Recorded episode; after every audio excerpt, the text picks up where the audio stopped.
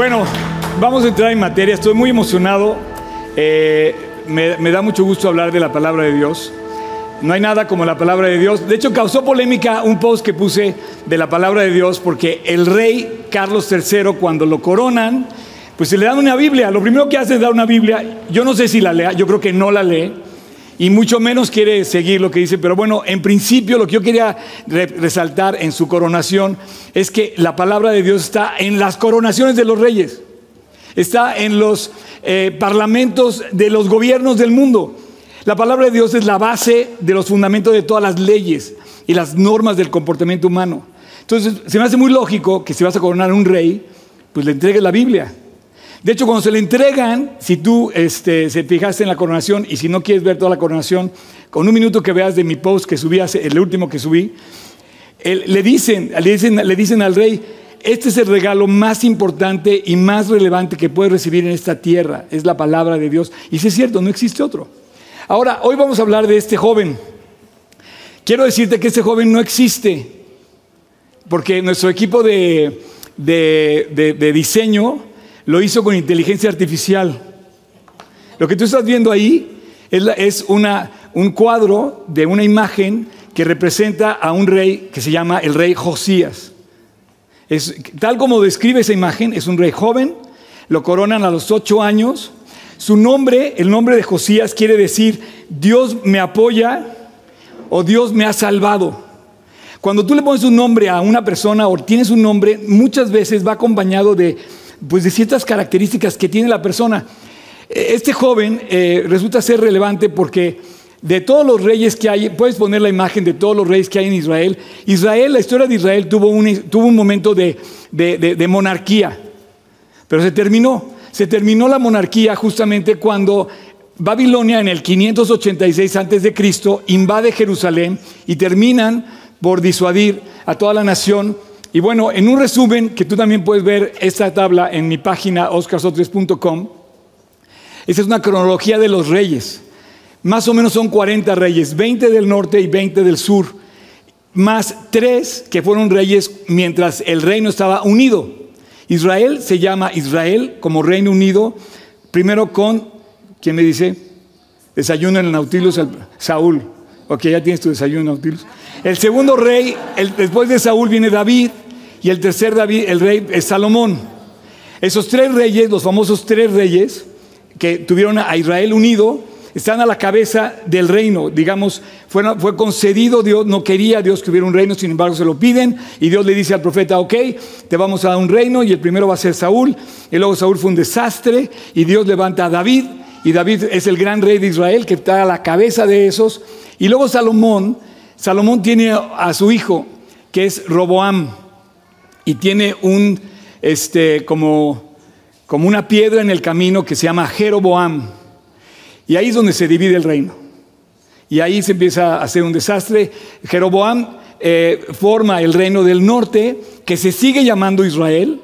Tú puedes leer le- Reino del Norte, Israel, y vas a entender que Israel se llama mientras estuvo con los tres reyes primeros, o después de Jeroboam, se sigue llamando Israel o Reino del Norte. Y, con Jeroboam, perdón, con Roboam se, eh, surge el reino del sur o el reino de Judá. Y de, de esa línea viene el Señor Jesucristo, viene la descendencia real, viene la descendencia de José y de, hecho de María también. Y ellos son herederos o, o- o vienen con el linaje real de la, de la línea de la sangre real. Pero si tú te metes en todo esto, pues cada uno tiene su historia, pues se pudo amplificar aquí la, imagen y vamos a irnos al final. Ese es un desenlace eh, trágico, muy trágico, porque termina, eh, pues Israel termina disuelto. Todo este rollo que hay ahorita de Palestina contra Israel, todo lo, todo lo que está pasando ahorita, se, se origina desde, desde estos tiempos. Porque justamente el último rey del, rey de Judea, que fue Sedequías, es conquistado por Babilonia. Babilonia se implanta en la tierra de Israel, corren a todos los judíos de Israel y entonces ellos están regresando a su tierra y ahorita están, le, echan y les echan bronca porque, pero es su, tierra original. Siempre me gusta hacer la referencia porque eh, imagínate que los aztecas regresaron al Zócalo y vuelven a poblar con todas las costumbres aztecas y volvemos a ver resurgir, pues, pero en sus raíces. Y Napoleón decía que el milagro de Israel, para él, era como muestra de que existía Dios. Porque si Israel había vuelto a su tierra después de dos mil años, fíjate, desde el 586 antes Cristo fue disuelto. Después medio se, se, vuelven en, algunas etapas y en el año 70 después de Cristo, antes de, sí, 586 antes de Cristo, que fue esta parte, luego como que regresan, vuelven a tomar posesión de, Jerusalén y en el año 70 después de Cristo son destruidos por Roma hasta, el 500, hasta 1948. Somos una generación que nos ha tocado ver el, milagro de Israel. ¿Ok? Ahora, este es nuestro personaje de hoy, Josías. Y vamos a estar hablando de Josías los próximos cinco semanas. Pero es un rey increíble. Fíjate, nada más para decirte, su, su nombre quiere decir Dios me apoya o Dios es el que me ha salvado. Y lo que te puedo yo decir del rey Josías es que eh, es un Dios bueno. Perdón, Dios no, un rey. Eh, junto con Ezequías y más arriba uno que se llama Josafat, son los tres reyes del linaje de Judá, ninguno del norte. Todos los reyes que, que descienden de Jeroboam fueron reyes malos implantaron costumbres idólatras y contrarias a Dios. ¿Ok? Pero de los reyes de Judá se quiso, se quiso regresar el pueblo a, servir a Dios y lo hacen con Ezequías, lo hacen con eh, Josías, que está más arriba, y con Josías. perdóname, Josafat, Ezequías y Josías. Josías es bisnieto de Ezequías. Ahora, es hijo de Amón, nieto de Manasés, bisnieto de Ezequías. Y aquí es donde vamos a entrar a... me gusta mucho eh, de qué se trata esto que vamos a ver. A lo largo de los próximos capítulos, nada más quiero darte un resumen para que no te los pierdas. Vamos a hablar, hoy vamos a hablar de este rey niño. Después vamos a hablar de las reformas que él, eh, que él, que él implanta, porque él es un reformador. Y no tengo nada que ver con la reforma del siglo XVI de Lutero, no, no vamos a hablar de eso, vamos a hablar de las reformas que están en la palabra de Dios descritas por, el, rey. Después él descubre la ley, encuentra la ley que se les había perdido la palabra de Dios, se arrepiente y además inmediatamente celebra la Pascua, cosa que había hecho su bisabuelo también. Perdón, bueno, em, después vamos a hablar de una profecía que él cumple. 300 años antes, un profeta le dijo a Jeroboam que prácticamente lo maldijo a Jeroboam y le dijo, en los días tuyo, tu descendencia, después en, el, en el futuro se va a levantar un cuate que se va a llamar Josías y va a cumplir Dios en él lo que ahorita tú no puedes controlar, pero, pero se va a levantar. Entonces vamos a hablar de la profecía. Vamos a hablar de su muerte, porque cuando él muere también tiene una cuestión política súper interesante entre Egipto, este, eh, Asiria, Siria, y de alguna, de alguna manera él quiere luchar y finalmente Dios le dice, no luches, y por luchar, pues muere. Eso está muy interesante como esta cuestión política. Y vamos a hablar de sus consejeros, porque este muchacho tuvo consejeros. Eso, eso es bien interesante. Pero si yo te puedo resumir la vida de este, de este, de este joven, que por cierto se parece a Luis Gabriel. ¿Sí o no? Todo el mundo me dice, ¿es Luis Gabriel? Le digo, no, no es Luis Gabriel. Se parece, pero bueno, este, ojalá sí te parezcas en la vida real, Cham, ¿ok? Eh, pero tú, tú, eres más grande, ¿no? ¿Cuántos años tienes? 12. Aquí este joven tenía 8 años. ¿Quién más tiene como Luis Gabriel abajo de 12 años? A ver, levanten la mano los que están aquí. Allá hay un chiquito. ¿Cuántos años tienes? 10. ¿Otro más? No, pero aquí ahorita. ¿Cuántos tienes? 11, 12. Bueno, eh, normalmente los niños se van, se van al grupo de niños y hay varios niños ahorita allá adentro. Por allá hay un bebito también que está completamente de acuerdo conmigo.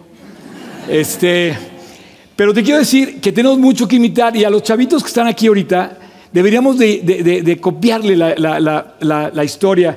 Y a los grandes tiene Dios algo increíble que nos quiere mostrar con la vida de este rey. Fíjate, fue el último rey bueno. Y al tomar las decisiones correctas, Dios lo bendice. Y quiero decirte que, aunque él haya tomado el trono a esa edad, dirías, oye, qué ridículo, qué ridículo puede ser eh, un, jovencito de ocho años ser rey y gobernador de una tierra. Bueno, para todos los que están aquí menores de 12 años y para todos los demás que son más grandes, quiero decirte que él tomó decisiones que hicieron que en su reinado Dios le dijera, tú no vas a ser eh, testigo de la destrucción de Jerusalén, tus hijos sí. Pero por haberte, por haberte reconciliado con Dios y por haber buscado a Dios, tú sí vas a ver que yo te voy a proteger. Por haber tomado decisiones buenas, yo te voy a bendecir. Es lógico, champ. Si tú decides a favor de Dios, Dios te lo, o sea, está sembrando lo correcto. Si tú siembras lo correcto, vas a cosechar lo correcto. Si tú siembras eh, cosas malas, vas a cosechar cosas malas. Sus hijos no. Sus hijos, ¿quieres volver a poner la, imagen de la, última que pusimos? Sus hijos fueron tres. Joacim o Joaquín, se parece mucho, Joacás y Sedequías. Hay mucha confusión porque aparte que se llama muy parecido, eh, eh, inmediatamente que él muere, se hereda, lo hereda Joacás, pero Joacás solamente puede reinar tres meses, después ya toma posesión Babilonia de ellos, le pasan como una concesión de gobernar Israel a Joaquín, que, bueno, perdón, a Joacim, que finalmente con una, el rey de Babilonia le cambia el nombre y después el rey de Babilonia le concede a Sedequías tomar eh, control de, la nación de Judea, pero se revela y finalmente terrible acaba, con, acaba el rey de Babilonia con Sedequías. Entonces, los hijos los hijos de Josías toman el reino, pero a ellos sí les toca ver la destrucción de Jerusalén. Es como si ahorita viéramos que entra Estados Unidos y de repente invade México y, destruye y quema la ciudad y nos toma de esclavos y cosas así. A ellos les tocó ver esto, que es historia de además. Ahora, eh, volvamos a poner la imagen de Josías. Quiero que veas este chavo y la verdad me, entusiasma mucho hablar. Le quería poner una palabra para escribir su nombre. Y creo que la mejor palabra es reformador, porque lo dice la Biblia, ahorita lo vamos a leer. Pero yo no tengo que ver nada con la reforma de Lutero en el siglo XVI, pero él fue un reformador, un reformador que buscó siempre ser mejor. Y yo creo que tú y yo siempre debemos buscar la excelencia de nuestra vida. Y si fallamos, justamente ir a ver dónde fallamos y no como volver a cometer el error. Quiero, que veamos, por ejemplo, qué dice Jeremías. Jeremías fue uno de sus consejeros. Y Jeremías dice en el capítulo 7, versículo 1 al 3, dice que Jeremías le decía, mejora, mejora, mejora. Fíjate, le dice, dice Jeremías, y tómenlo para que se lo den a sus hijos o a sus amigos en la escuela. dice, vino palabra de Dios al profeta Jeremías diciendo, ponte a la puerta de la casa de Dios y proclama ahí esta palabra y diles, oíd palabra de Dios, todo Judá y los que estáis en las puertas para adorar a Dios. Así ha dicho el Señor de los ejércitos, Dios de Israel, mejorad vuestros caminos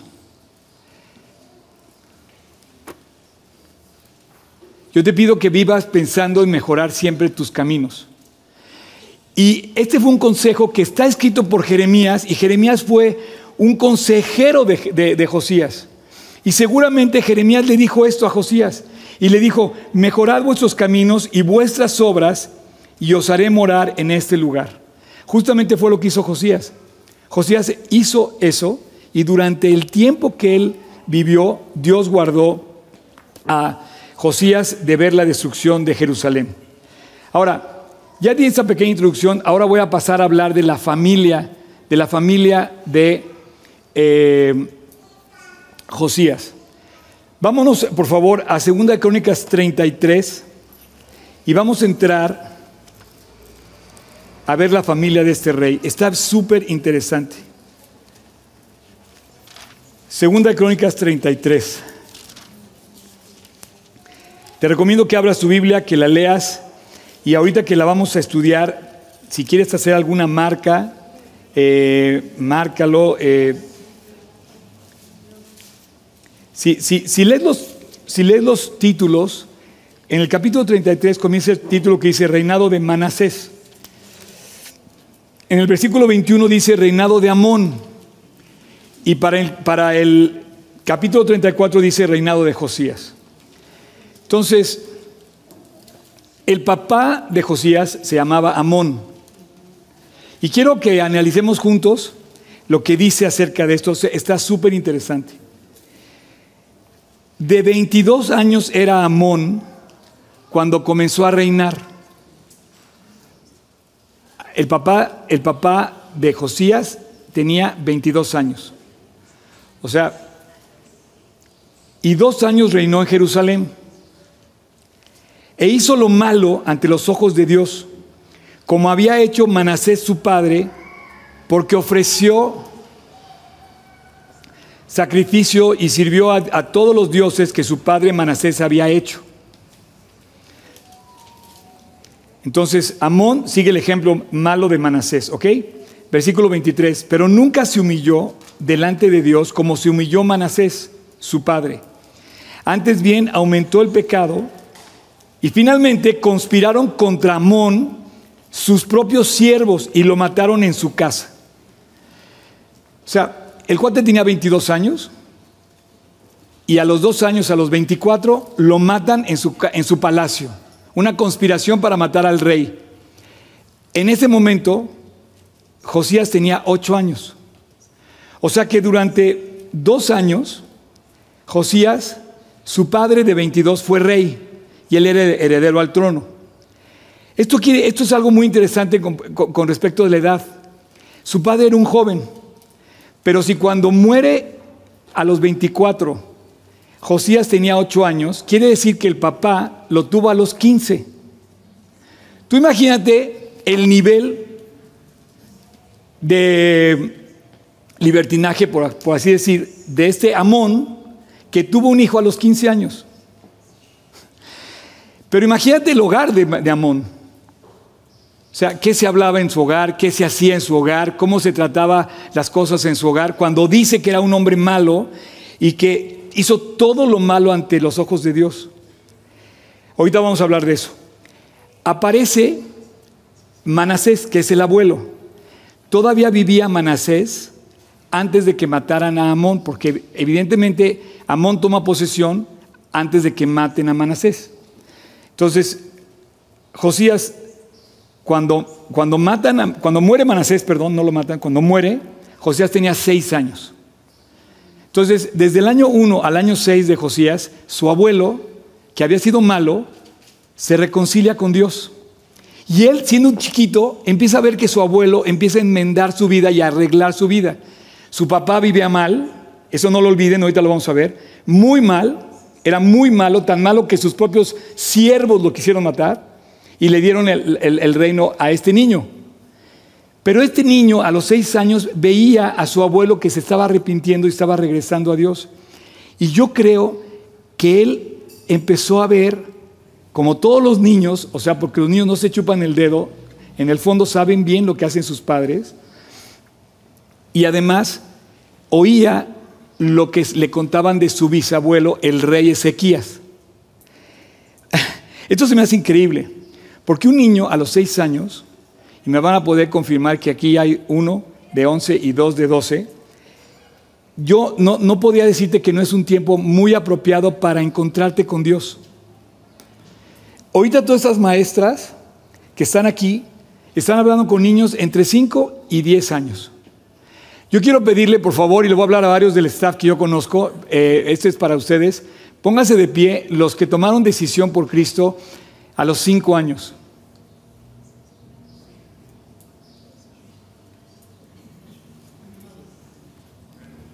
A ver, ahí hay uno, pero, pero ¿dónde está Pato? ¿Y por qué no te pones de pie, champ? Ah, ¿los cuatro? No. No me hagas quedar mal, champ. A los cuatro. Bueno, pues, digamos que tú pasas, ¿ok? Ponte de pie. Alguien, alguien, por ejemplo, el pastor de París tomó la decisión por Cristo a los cinco años.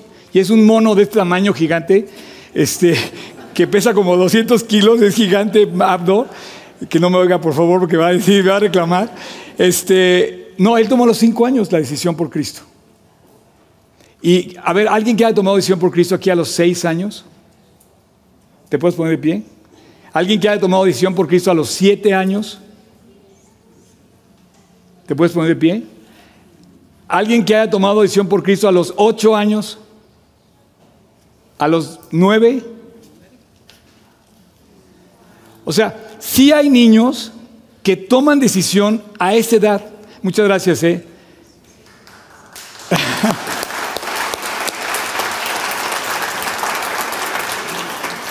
Luis Gabriel, ¿a qué edad tomaste tu decisión por Jesús? A los 11 o 10 años. Ok, perfecto. Entonces, ¿edad apropiada para hablarle a los niños? Claro que sí. Es más, los niños es, es, a los que Jesús dice, de ellos es el reino de los cielos. Si fuéramos todos como ellos, estaríamos en el cielo. Si el mundo fuera gobernado por niños, decía Chabelo, este, eh, eh, sería, yo creo que sería divertido, no sé. El caso es que esa es una realidad. O sea, él sí gobernó. ¿Y sabes cuántos años gobernó? Gobernó 31 años. Celebró su jubileo de 10, de 20, de 30 años. Y Dios lo sacó adelante. Y esto lo dice aquí. Ahora, no quiero, no quiero que perdamos de vista algo muy importante. A los ocho años, él fue huérfano. ¿Ok? Este joven perdió a, su papá a los ocho años. Entonces, imagen de papá lo tuvo muy, muy, digamos, concediéndole el beneficio de la duda, tuvo a su papá hasta los ocho años. Y muchos de aquí se quejan con Dios porque Dios me quitó a mi padre joven. Bueno, este muchacho, Dios le quitó a su padre joven. Pero además tuvo ausencia de su papá porque su papá en su casa, pues yo no creo que hacía mucho por su familia. O sea, yo no creo que aportaba a Amón nada por su hogar. Entonces yo te quiero pedir, quien quiera que seas, que dejes de estarte quejando de tu papá. Porque tu papá le va a entregar cuentas a, Dios. Conozco una persona que me dijo, tengo 50 años, así me lo dijo, tengo 50 años, mi papá ya se murió y no lo puedo perdonar. Porque dejó a mi mamá cuando yo era una niña. Bueno, este es, ese es el caso de Josías. Sin embargo, este hombre figura en dos capítulos, perdón, en cuatro capítulos de la Biblia, porque Dios le hace un honor y Él hizo mucha bendición para nosotros. Por eso este personaje es alguien a quien tenemos que estudiar a fondo. Entonces, tuvo un papá ausente toda su infancia, porque yo me imagino que su casa era violencia, vicios, lujuria y viva la fiesta.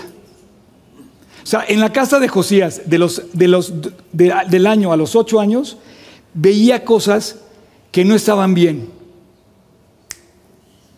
¿Cuántos de ustedes critican a su papá porque no les da un buen ejemplo?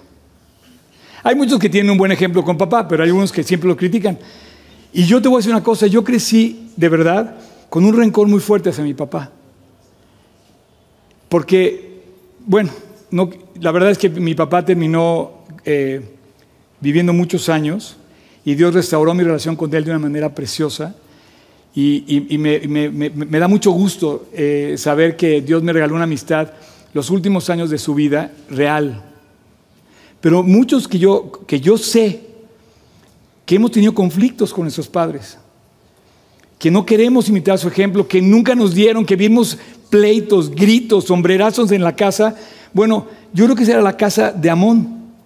Entonces llegaba al palacio Josías y decía, híjole, mi papá está peleando, mi papá está haciendo esto, mi papá está borracho. No, sé, no sé, no sé exactamente cómo, pero sí me puedo imaginar que cuando Amón, vamos a volver a decir, de 22 años era Amón, cuando comenzó a reinar, ya tenía un hijo de 6 años, hizo lo malo ante los ojos de Dios. Entonces, en su casa, seguro en su casa, en la casa de Amón, pues no se buscaba a Dios. O sea, en la casa no se oraba. Era un Dios, era, era una nación que debía honrar a Dios. Y en la casa de Amón, por supuesto que no se oraba. Eh, por supuesto que había un ambiente, un ambiente donde puedes tener a lo mejor un buen padre, pero yo creo que aparte de que no era un buen padre, su gran ausencia, el gran ingrediente clave en la vida de un hogar, es que no había fe. No había fe en Dios. Y los, lugares no se mantienen porque el papá sea un buen padre y traiga la provisión. Los, lugares se mantienen por el cariño y el amor que da el seguir a Dios, el temer a Dios y el creer en Dios. Entonces yo no creo que ese haya sido el, el, hogar o el ambiente de Josías. Ahora, pasando al siguiente tema, este chavo fue un niño. Y era un niño cuando de repente le ponen la corona y dice, ¿qué voy a hacer? Pues nos pone un ejemplo increíble. Vamos a verlo así. ¿Listos? Vamos a, vamos a abrir ahí el siguiente capítulo, reinado de Josías, que también lo vas a encontrar en Segunda de Reyes, capítulo 22 y 23. Pero vamos a leer ahora eh, Segunda de Crónicas 34, los primeros eh, cuatro versículos.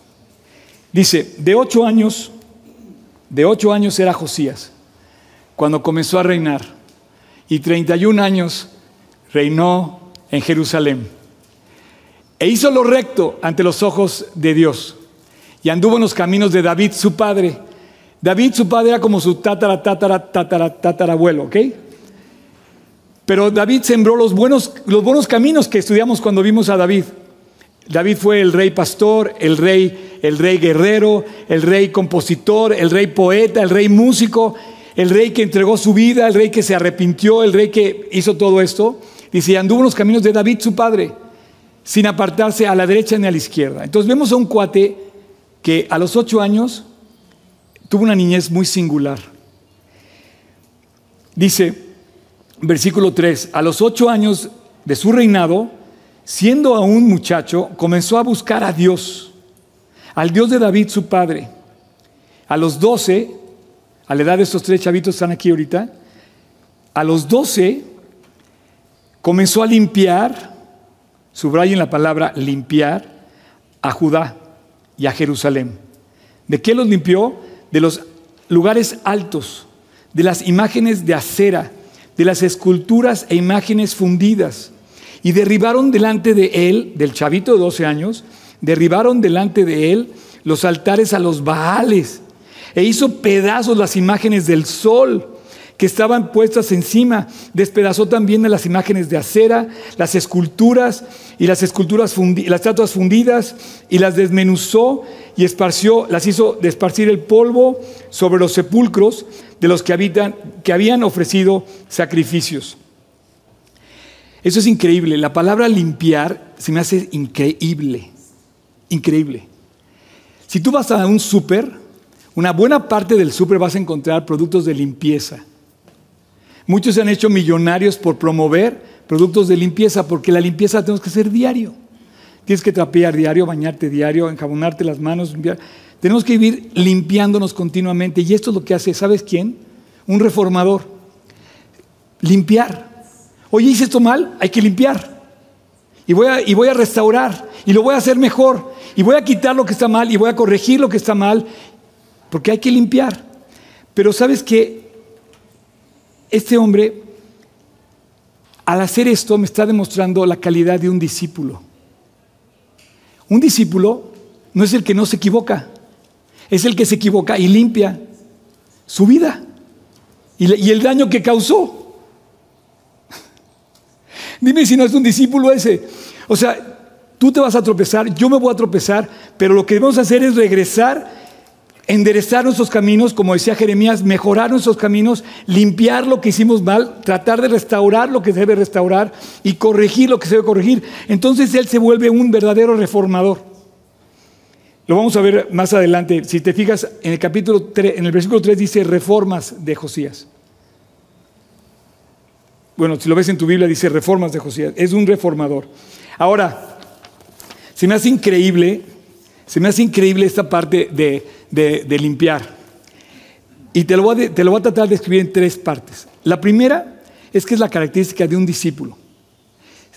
Yo veo mis debilidades y si quiero corregir, lo que hago como discípulo es darme cuenta de lo que fallé y hacerlo mejor, corregir enderezar, reformar, restaurar.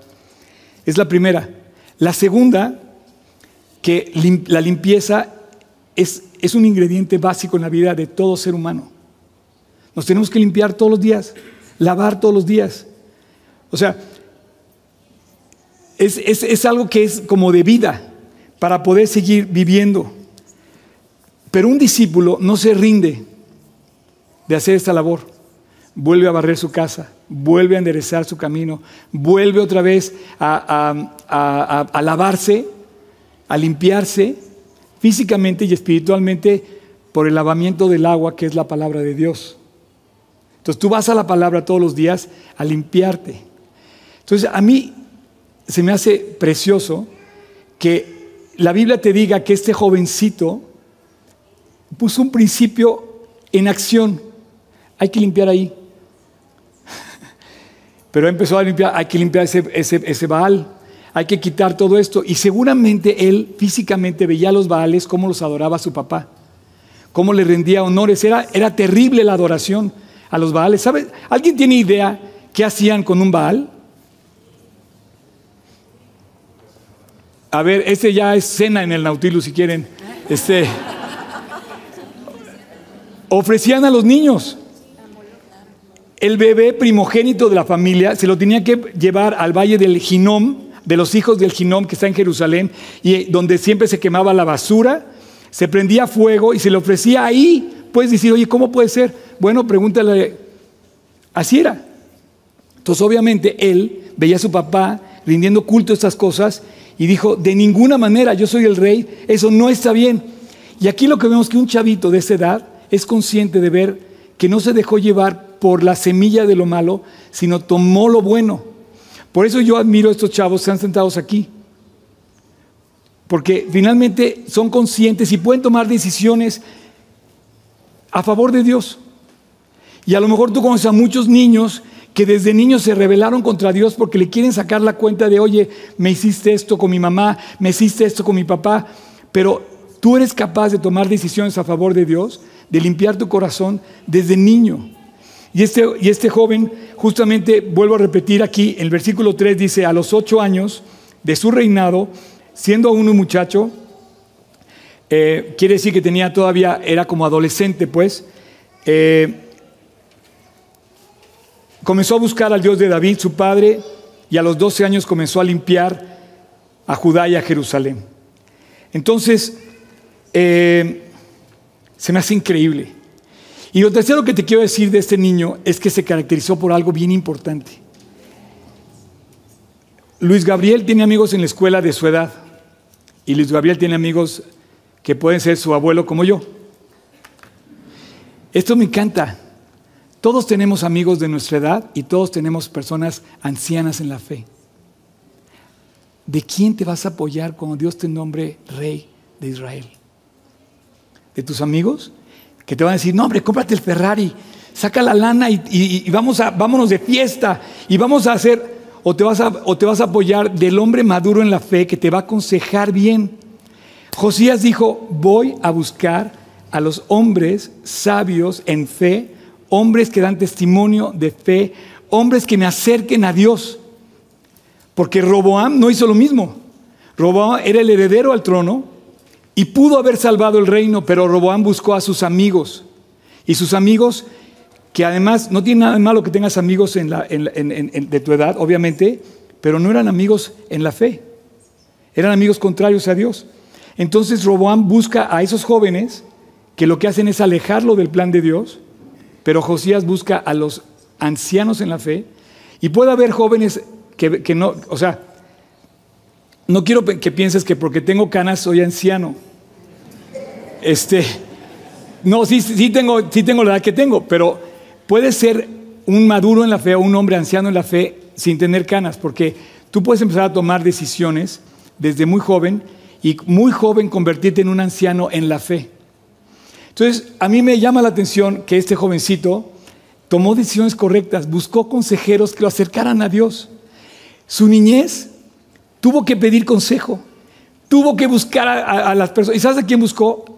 A Jeremías. Vamos a hablar de un capítulo que se llama Los consejeros del rey. Esto lo vamos a ver más adelante. Pero él buscó a aquellas personas y tuvo varios consejeros que le aconsejaron bien. De hecho, cuando iba a morir, le dijo Jeremías, no lo hagas, no vayas a la guerra. Y él desobedece ese consejo y ahí es donde muere. Pero eso lo vamos a ver ya cuando lleguemos a ese capítulo. Y aquí te quiero decir algo muy interesante y para que no le echen bronca a, los hombres, voy a ponerles un ejemplo de mujeres, clarísimo. Así de volada, abran su Biblia, todos, en Tito. Es uno de los últimos libros de la Biblia, cortito, cortito, cortito. Pero es bien importante, mira, está Tito, después de Timoteo, eh, después de, espérame, es que a mí se me pierden aquí, eh, tan chiquito que...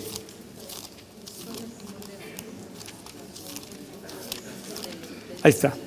Si, tienen la página igual que yo, es la 1107. Algunos tienen la misma geografía. En el versículo, en el capítulo 2, hay, un, hay una cosa muy, muy, muy importante que quiero resaltar. Fíjense bien cómo la Biblia lo expresa. A las ancianas, está hablando de las mujeres maduras en la fe, ancianas en la fe. A las ancianas asimismo que sean reverentes en su porte, no calumniadoras, no esclavas del vino, maestras del bien, que enseñen a las mujeres jóvenes a amar a sus maridos y a sus hijos, a ser prudentes, castas, cuidadosas de su casa, buenas, sujetas a sus maridos, para que la palabra de Dios no sea blasfemada. Exhorta asimismo a los jóvenes a que sean prudentes, presentándote tú también en todo como ejemplo de buenas obras, en la enseñanza mostrando integridad y seriedad. Aquí es donde vemos cómo las mujeres maduras, la Biblia le dice que les enseñen a las más jóvenes a amar a sus hijos y a su esposo. Yo no sé si eh, hoy las mujeres jóvenes buscan el consejo de otra joven, eh, coincida. Pero normalmente, eh, cuando ya tienes ciertos años, ves la vida de otro ángulo que te ayuda a cometer menos errores. Entonces, jóvenes, busquen el consejo de alguien en la fe maduro en la fe, de sus amigos maduros en la fe. Sí pidan ayuda, sí busquen el consejo, sí existe la ayuda, sí hay personas que están disponibles para ayudar en la fe y crecer en la fe. Esas mujeres ancianas en la fe que van a, ayudarte a amar a tus maridos y a tus hijos. Y por último, eh, con esto ya termino. Eh, la, aplicación práctica en la vida, en la vida de, Josías en su, en su, en su hogar. Em, el hogar de, como te decía, de, Josías, pues él iba a su casa y veía a su mamá y a su papá, y su papá lo veía de fiesta todo el tiempo.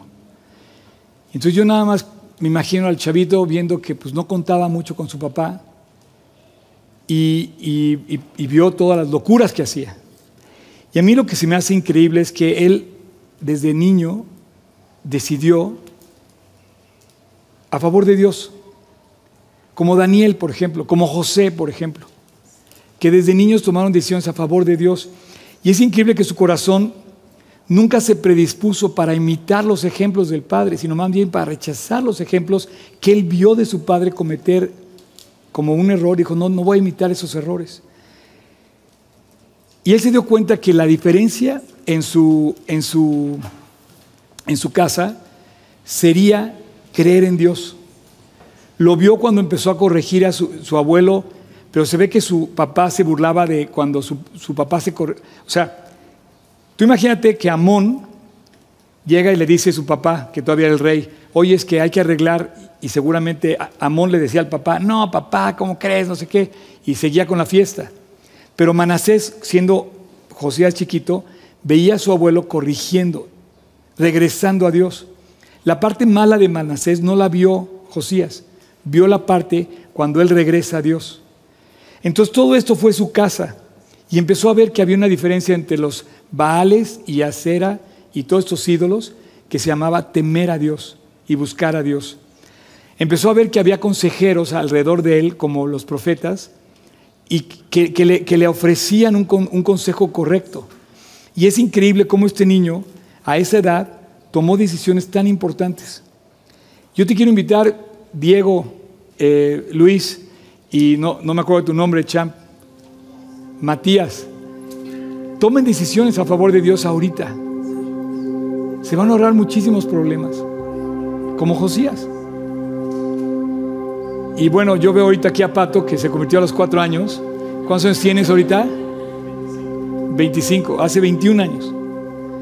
Y aquí está. Y a Pato lo he visto siempre en la iglesia, sirviendo, acompañándonos. Me acuerdo que cuando conocí a Pato llegó de, no sé, 12 o 13. Oye, ¿te puedo ayudar? Y yo dije, ¿cómo voy a ayudar? ¿Cómo voy a poner al chavito de 13 años? Pues aquí está, el chavito de 13 años. Y así hay otros. Yo me convertí a los 18. Pero desde entonces tomé una decisión que nunca me cambiaron. Dije, Dios, ¿me estás ofreciendo limpiar mi vida? Y nunca me cambiaron, ni las tentaciones, nunca me cambiaron. Ni las burlas, ni la persecución. ¿Sabes quién fue el que más me perseguía en un principio? Mi papá. Yo llegaba a mi casa con mi Biblia y me decían, te, lavaron el cerebro. Y me decía cosas horribles. Y, y yo lo veía a mi papá y decía, si tú supieras, papá, que mi maestro de la Biblia me enseña a que yo te ame, que no me peleé contigo. Nunca, nunca discutí con mi papá después de mi conversión.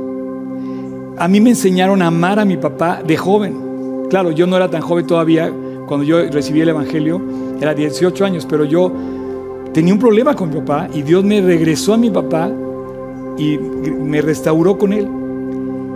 Este niño apropió la fe.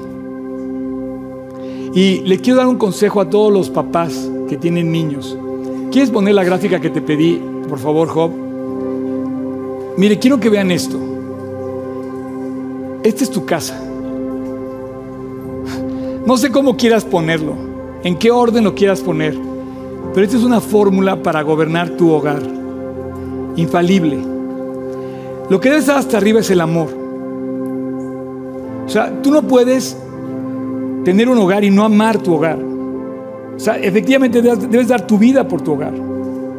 Pero ese, ese amor no te puede dejar sin disciplina de tus hijos, porque hay que corregir lo que está mal, ayudarles a enderezar su camino. Y amándolos, justamente amándolos vas a enderezar el camino por el cual ellos se puedan desviar. Esto no lo pudo hacer Manasés con Amón. Y esto no lo, eso no lo vio Josías con su padre Amón.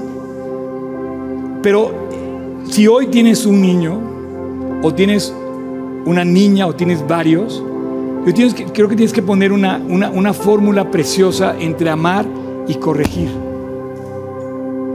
Si tú no enseñas a corregir a tu niño, te diría, mamá, quiero comer todos los días, mañana, tarde y noche helado de vainilla. Ese sería yo. Ese sería mi menú. Quiero desayunar, comer y cenar helado de vainilla. Si me ofreces un helado de vainilla, me lo voy a acabar. O sea, me encantan los helados de vainilla. Puedo ser experto en catador de helado de vainilla. Y la otra cosa es, tú no puedes educar sin poner el ejemplo. Tú no le puedes decir al cuate no fumes si tú estás fumando. Tú no le puedes decir no digas esto, no hagas esto, no sé, si tú no lo haces. Porque el niño te va a ver y va, a decir, oye, ¿cuál ejemplo estoy recibiendo? Pero este niño, este Josías, no recibió el ejemplo malo de su padre, sino optó por buscar el ejemplo bueno de sus consejeros que lo acercaron a Dios. Y la instrucción y la educación efectivamente está en el hogar, tú lo vas a instruir, pero también tienes que poner el ejemplo.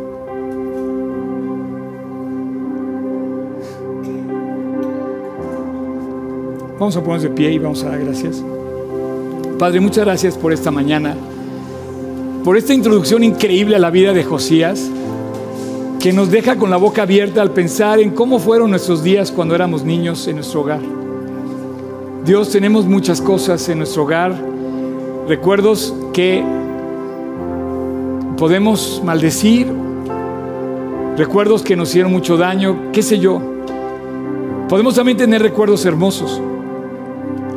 Pero al parecer tú tienes un propósito en la vida de las personas y permites que tengamos el hogar que tú nos dejas.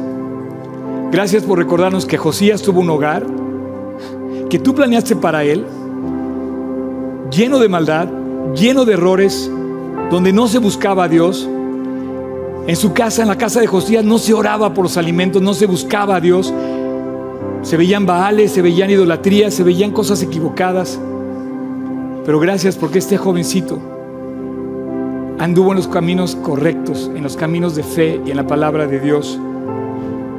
Señor, gracias por esta serie nueva que comienza y nos deja ver perfectamente cómo tu palabra es viva y eficaz, cómo nos deja un sabor dulce como de enmienda y de corrección. Tu palabra nos, nos ubica, tu, tu palabra nos enseña. El éxito en la vida de Josías nos deja ver que se puede romper la cadena de maldición.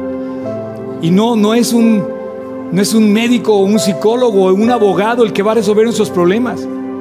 Es nuestro corazón cuando nos acercamos a buscarte en fe, en humildad y de todo corazón. Padre, te doy gracias por la gente que está viendo esta transmisión y que la va a ver en un futuro. Y te doy muchas gracias por lo que estamos aquí reunidos esta mañana. Yo no sé cómo estén sus casas, pero si hay falta de amor, falta de un buen ejemplo, que esto no sea una excusa para dejarnos ver, que nos impida ver el poder, la salud, la, reforma, la limpieza que llega al corazón de un hombre que te busca o de una mujer que te busca. No tenemos excusa, Dios, cuando nos damos cuenta que por más terrible que haya sido nuestro entorno, hay una luz que nos lleva a la cruz del Calvario y que nos deja ver que tú viniste a la cruz a dar tu vida por nosotros. Bendito seas Dios por aquel día en el que te conocimos y te dimos entrada a nuestro corazón para cobijarnos en ese amor que dio su vida por nosotros. Así públicamente fuiste a la cruz del Calvario, todos se burlaron de ti, todos te injuriaban y públicamente Dios tú crucificaste a tu Hijo ante los ojos de todo el mundo. Y hoy seguimos volteando esa cruz para recurrir a ti, Dios, para lo único que puede enderezar nuestra vida, que es esa limpieza, esa limpieza del corazón que solo puede venir al alma de un hombre o una mujer que te busca con todo su corazón. Dios, yo no sé cuánta gente aquí hoy necesita esa limpieza, pero todos somos pecadores. Todos nos hemos apartado de ti. Y es cuando llegamos a la cruz, cuando vemos que la reforma, que la restauración, que la mejora es total. Dios, limpia nuestras vidas. Límpianos de esas amarguras, de esos recuerdos, como limpiaste la vida de Josías. Limpiaste su vida, el ejemplo de sus padres, de su padre, de su abuelo, y él se agarró de ti. Y hoy, déjanos agarrarnos de ti, Señor. Y así como estás, esta oración es para ti. Quiero terminar con una oración en donde yo te invito a pedirle a Dios que te, que te limpie. O sea, a mí, a mí Dios me limpió hace más de 40 años, a los 18 años. Pero hoy, a lo mejor hoy es tu día. Y en esa parte de la oración quiero orar en tu nombre para que le pidas a Dios esa limpieza en tu corazón. Que esa semilla florezca en tu corazón. Dice la Biblia que de tal manera amó Dios al mundo que entregó a su Hijo unigénito, para que todo aquel que en Él cree no se pierda, mas tenga vida eterna. Dice la Biblia que por todos murió, para que todo aquel que en Él cree no se pierda. Si tú estás en esa condición, ahí en tu corazón te invito a que hagas este, una oración especial entre tú y Dios.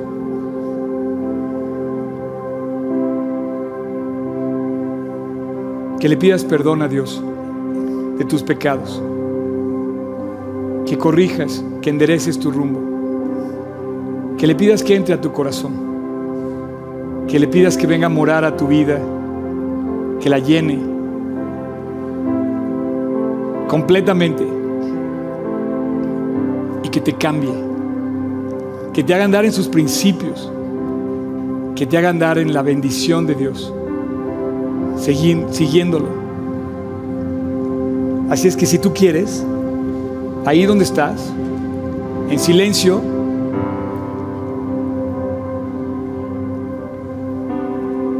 en tu corazón, repite esta oración.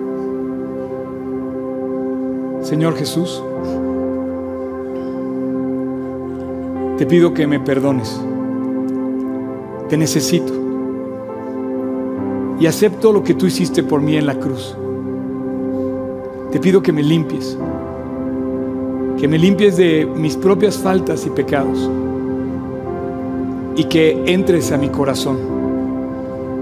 Jesús, te pido que entres a mi vida.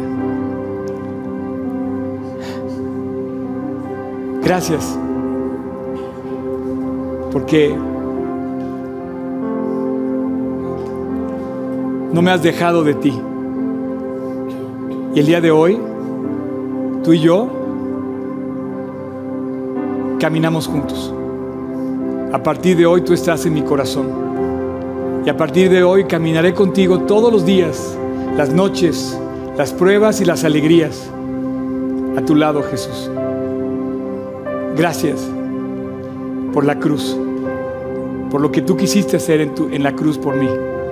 El día de hoy lo tomo, lo acepto. Te invito a mi corazón como mi Señor y como mi Salvador personal. Gracias Jesús. A partir de hoy no estoy perdido. A partir de hoy estoy perdonado. A partir de hoy me he reconciliado contigo, he limpiado mi vida delante de ti y solo te pido que aquel día que me llames a tu presencia pueda haber hecho realidad la decisión que hoy tomé aquí. En tu precioso nombre Jesús te lo pido. Amén.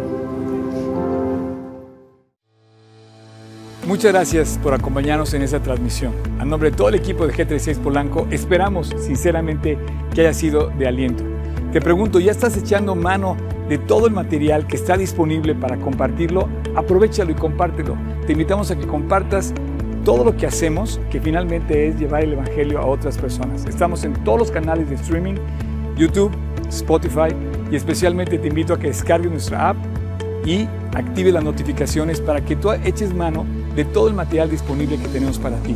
Y muchas gracias por tus oraciones, tus aportaciones y tu servicio.